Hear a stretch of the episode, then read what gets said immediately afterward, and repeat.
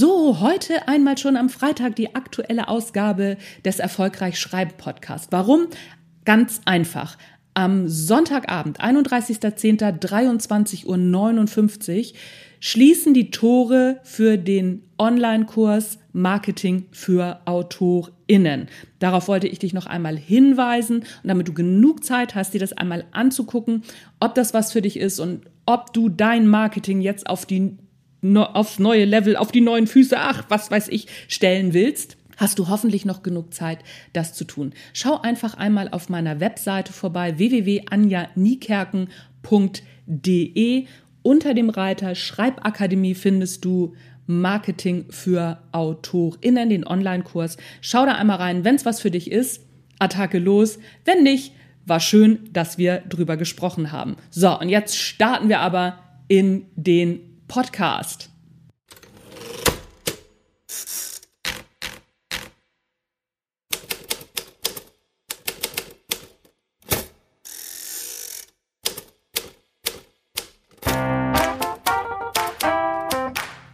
Hallo und herzlich willkommen zum Erfolgreich Schreiben Podcast, dein Lieblingspodcast rund ums Schreiben. Hütz mit Themen, rund ums Schreiben. Du weißt Bescheid. Ich muss dir da gar nichts mehr drüber erklären. Falls du das erste Mal hörst, zapp noch mal ein paar Folgen zurück, dann hörst du das richtige Intro. Irgendwie kriege ich es heute nicht gebacken. Mein Name ist Anja Niekerken, du hast den Erfolgreich Schreiben Podcast. Und wir starten in die Folge Fünf Fehler im Buchmarketing, die du in Zukunft links liegen lässt. Auf geht die wilde Fahrt.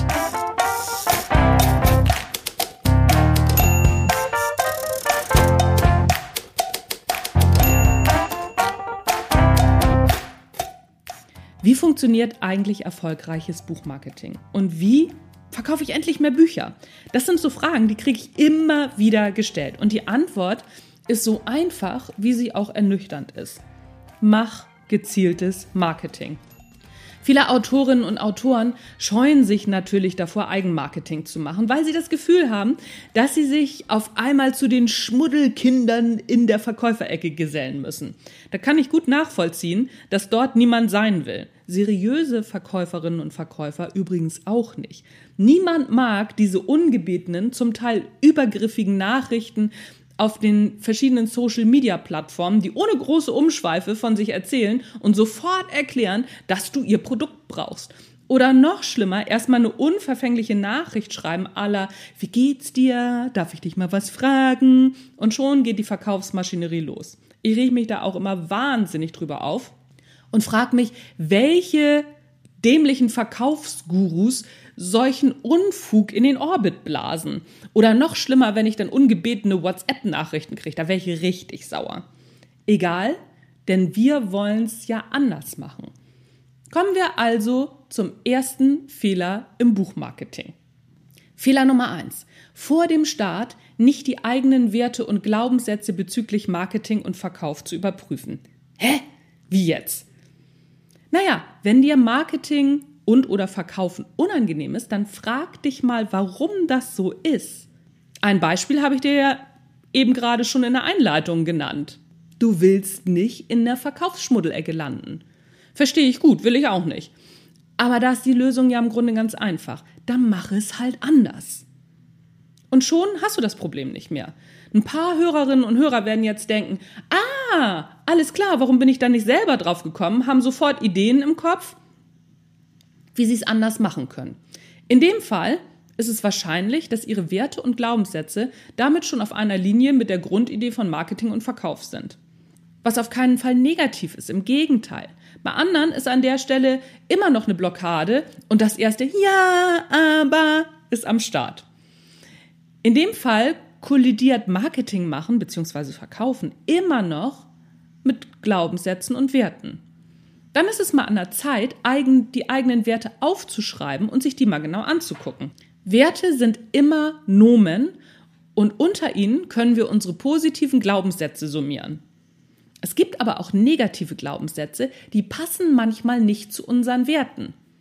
Glaubenssätze sind übrigens solche Sätze wie zumindest negative, Marketing ist unangenehm, Marketing bringt nichts, Marketing ist Zeitverschwendung, Aber auch Sätze wie, das schaffe ich nicht, das kann ich nicht, das ist mir peinlich.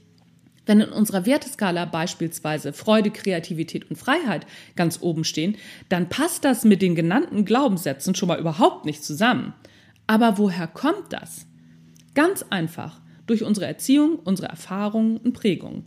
Mit anderen Worten, das sind gar nicht unsere Glaubenssätze. Die haben wir auf dem Weg irgendwo aufgegabelt und unbewusst übernommen. Kann mit Werten übrigens auch passieren. Und genau aus diesem Grund ist es wichtig, bevor du loslegst, in Ruhe Klarheit über deine Werte und Glaubenssätze, speziell in Bezug auf Marketing und Verkauf zu bekommen. Sonst werden sie dir unbewusst immer wieder im Weg stehen und auf die Füße fallen. Und du hältst den Marketing-Marathon nicht durch. Denn Marketing ist kein Sprint. Marketing ist ein Marathon. Schreib also mal deine Werte auf. Danach schreibst du deine Glaubenssätze bezüglich Marketing auf. Und auch bezüglich Werbung und Verkaufen. Dann schaust du dir an, wo es Kollisionen gibt und wie du diese vermeiden kannst und wie du das eventuell alles auch anders machen könntest. Ne, wenn du zum Beispiel sagst, Verkaufen ist schmierig, dann schreib mal darunter, welche Art des Verkaufens schmierig ist. Und dann überleg mal, was du besser machen könntest. Fehler Nummer zwei. Mit dem Buchmarketing erst vor Erscheinungstermin beginnen.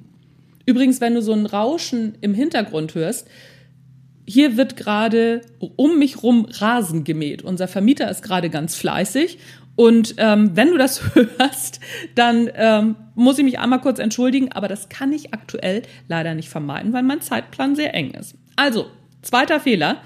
Mit dem Buchmarketing erst kurz vor Erscheinungstermin beginnen.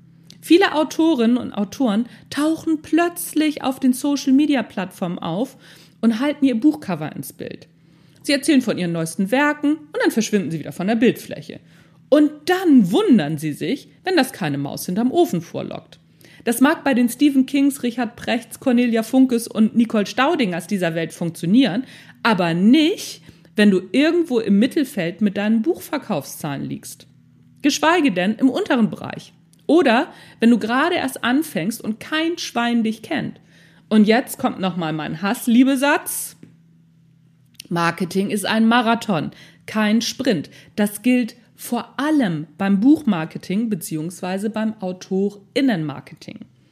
Klingt abgedroschen, ist aber so. Abgesehen davon hilft reines Buchmarketing in der Regel nicht. Es geht darum, dir eine Personenmarke, nichts anderes ist nämlich Autorinnen und Autorenmarketing aufzubauen. So erhöhst du deinen Bekanntheitsgrad Schritt für Schritt. Denn beim Buch- bzw. Autorinnenmarketing geht es ja nicht nur darum, Leserinnen und Leser von deinem Buch zu überzeugen. Du bzw. deine Bücher müssen ja auch für Verlage, AgentInnen, JournalistInnen und BuchbloggerInnen interessant sein. Letztere brauchen vor allem immer wieder interessante Geschichten, die sie rund um die Bücher schreiben können.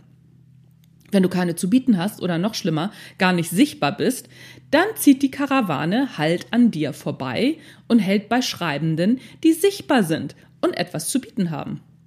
So funktioniert einfach das Geschäft. Hilft ja nichts, man kann das gut oder schlecht finden. Aber es ist, wie es ist. Also wechsle von Buchmarketing zu Autorinnenmarketing und sei das ganze Jahr präsent. Ich habe übrigens auch schon mal eine Folge darüber gemacht, was ist eine Personenmarke und wie baut man sie auf. Scroll einfach mal zurück und hörst dir nochmal an, falls du es nicht mehr präsent hast. Das Ganze gibt es natürlich auch als Blogartikel. Fehler Nummer drei. Keinen Marketingplan zu haben. Planlos geht der Plan los. Ich gebe zu, dass ich aktuell auch wieder ziemlich planlos bin, aber es liegt daran, dass ich um diese Zeit, Oktober, November, mein nächstes Jahr plane. Ja, haha, tatsächlich. Ich plane mein Schreib- und Marketingjahr. Ich weiß nach abgeschlossener Planung, wann ich im nächsten Jahr schreibe, welche Bücher ich im Self-Publishing und welche ich im Verlag rausbringen werde. Damit sind auch die Zeitpunkte klar, wann welche Bücher rauskommen werden und wann ich konkret Marketing für diese Bücher starten werde. Beispielsweise schreibe ich JournalistInnen und BloggerInnen, mit denen ich schon häufiger zusammengearbeitet habe, mindestens zwei Monate vor Erscheinungstermin an, weil auch dort länger im Voraus geplant wird. So ist auf deren Seite Zeit, meine Sachen gegebenenfalls mit einzuplanen. Redaktionen von TV-Shows haben übrigens oft ein halbes Jahr und mehr Vorlauf. Hm, hm, weißt du Bescheid, oder? Außerdem plane ich grob meine Marketing-Themen für Social Media und meine Blog- und Podcast-Themen vor. Ich setze monatliche Schwerpunkte. Beispielsweise wird in den Sommerferien viel gelesen. Das bedeutet, dass der Juni bestens für das Thema geeignet ist, denn das ist der Monat, in dem die Bücher für den Sommer gekauft werden. Juli und August ist saure Gurkenzeit, denn da sind halt alle im Urlaub. Da wird nicht mehr gekauft. Wer jetzt seine Bücher vorstellt, ist zu spät dran, denn die LeserInnen sitzen schon mit den Büchern ihrer Wahl am Strand. Darum ist das die Zeit, in der ich Wiederholungen laufen lasse. Im Podcast gibt es beispielsweise Highlight-Folgen und auf Social Media nutze ich Beiträge, die früher schon mal gut gelaufen sind. Das bedeutet, dass ich in diesen zwei Monaten jede Menge Zeit zum Schreiben oder für das Produzieren neuer Ideen habe. Und dann mache ich natürlich auch mal ein paar Wochen nix. Wer den Markt beobachtet und ungefähr weiß, welchem Rhythmus er folgt, kann durch kluge Planung sehr viel Zeit sparen. Damit ist auch das Argument, das ist Zeitverschwendung, da schreibe ich lieber, obsolet. Denn das ist nur der Fall, wenn man planlos ist. Fehler Nummer vier: Keine vernünftige AutorInnen-Homepage. Oh, ich weiß gar nicht, wie ich jetzt das halbwegs höflich formuliert kriege. Immer wieder sehe ich Autorinnen und Autoren auf Social Media, die keine ordentliche Homepage haben. What the beep? Sorry Leute, aber es geht gar nicht. Deine Homepage ist deine Visitenkarte im Netz. Alle googeln heutzutage, wenn sie was suchen oder brauchen. Leserinnen und Leser googeln beispielsweise auch, wenn sie dein Buch gerade lesen. Ja, tatsächlich. Dann hast du das Buch zwar schon verkauft, aber die Menschen wollen eben noch mehr von dir wissen. Im besten Fall wollen sie mehr Bücher von dir lesen. Willst du das wirklich dem Zufall überlassen, ob sie mehr finden oder nicht? JournalistInnen und BloggerInnen googeln nach neuen aktuellen Themen. Verlage googeln nach neuen Ideen für Bücher. So bin ich übrigens vom Drömer Knauer Verlag gefunden worden. Ich habe damals noch den Natural Leadership Blog geschrieben und ein Artikel hat die Aufmerksamkeit des damaligen Leiters der Sachbuchsparte des Verlags auf sich gezogen. Also hat er mir eine Mail geschrieben, ob ich Lust hätte, für Drömer ein Buch zu schreiben. Klar hatte ich, ist ja überhaupt keine Frage. Aber ohne meine Homepage und ohne meinen Blog wäre das alles nicht passiert. Was auf eine gute Autorinnen-Homepage gehört? Grundsätzlich deine Vita, beziehungsweise ein über mich, Bücher, Blog, Newsletter und Kontakt. Impressum ist Pflicht, bitte auf jeden Fall dran denken. Und mindestens einmal im Monat, ich empfehle tatsächlich für den Anfang wöchentlich, solltest du einen Blogartikel schreiben. Das ist am Anfang mühsam, aber man gewöhnt sich dran und es zahlt sich später, wie man an meinem Beispiel sehen kann, irgendwie aus. Fehler Nummer 5. Keinen Newsletter am Start zu haben. Gerade habe ich den aktuellen Newsletter von Sebastian Fitzek zu seinem neuen Buch Playlist im E-Mail-Postfach gehabt. Okay, Sebastian schreibt keinen regelmäßigen Newsletter mehr, aber er nutzt dieses Tool immer noch. Er hat in seinem ersten Roman sogar hinten seine E-Mail-Adresse abdrucken lassen. Die Geschichte ist ziemlich lustig und du kannst sie im Erfolgreich Schreiben Podcast nachhören. Einfach mal runterscrollen zu dem Interview mit Sebastian. Worauf ich eigentlich hinaus will, ist, dass du mit einem Newsletter persönlichen Kontakt zu deinen Fans und Faninnen aufbauen kannst. Es gibt übrigens auch eine Folge, warum Autorinnen und Autoren einen Newsletter schreiben sollte, sollten. Auch mal einfach runterscrollen, kannst du auch alles im Blog nochmal nachlesen. So. Und das solltest du tun, um Kontakt zu deinen Fans und Faninnen aufzubauen. Ich kann mir gut vorstellen, dass viele jetzt wieder die Frage im Kopf haben, oh, wann soll ich das denn noch machen? Gemach, gemach. Auch das ist halb so wild. Vor allem, wenn du einen Blog schreibst. Du informierst in deinem Newsletter einfach über deinen neuen Blogartikel. Im Grunde brauchst du nur den ersten Absatz aus deinem Blogartikel in den Newsletter zu kopieren und dann zwei Überleitungssätze zu schreiben, mit dem Tenor hier klicken und weiterlesen. Fertig ist die Laube. Für die, die sich ein Goldsternchen verdienen wollen, steigt mit einer persönlichen Geschichte zu dem Blogartikelthema ein. Und dann verlinkt ihr auf den Blog und schon seid ihr wieder noch mal mehr mit euren Leserinnen und Lesern verbunden. So, das waren aus meiner Sicht die fiesesten Fehler, die ich immer wieder bei Autorinnen und Autoren sehe. Klar, gibt noch viel mehr Fehler und die Frage der Umsetzung ist ja jetzt natürlich auch noch nicht geklärt. Aber das wird hier schlicht den Rahmen sprengen. Und wenn du jetzt angefixt bist, dann habe ich drei Vorschläge für dich. Erstens, du lädst dir meinen kostenlosen Sieben-Punkte-Plan für dein Marketing runter. Ist in den Show Notes verlinkt und auch in dem dazugehörigen Blogartikel zu diesem Podcast. Du kannst das Ganze nämlich auch nochmal in Ruhe nachlesen und nacharbeiten. Deswegen gibt es das Ganze auch immer als Blogartikel. So, und dann guckst du den Blogartikel an und dann lädst du dir den kostenlosen Sieben-Punkte-Plan für dein Marketing runter. Oder du gehst einen Schritt weiter und du schnappst dir mein Buch Marketing für AutorInnen. Da kannst du auch das alles nochmal nachlesen und es ist natürlich viel ausführlicher und ein How to do this, how to do that ist da auch mit bei.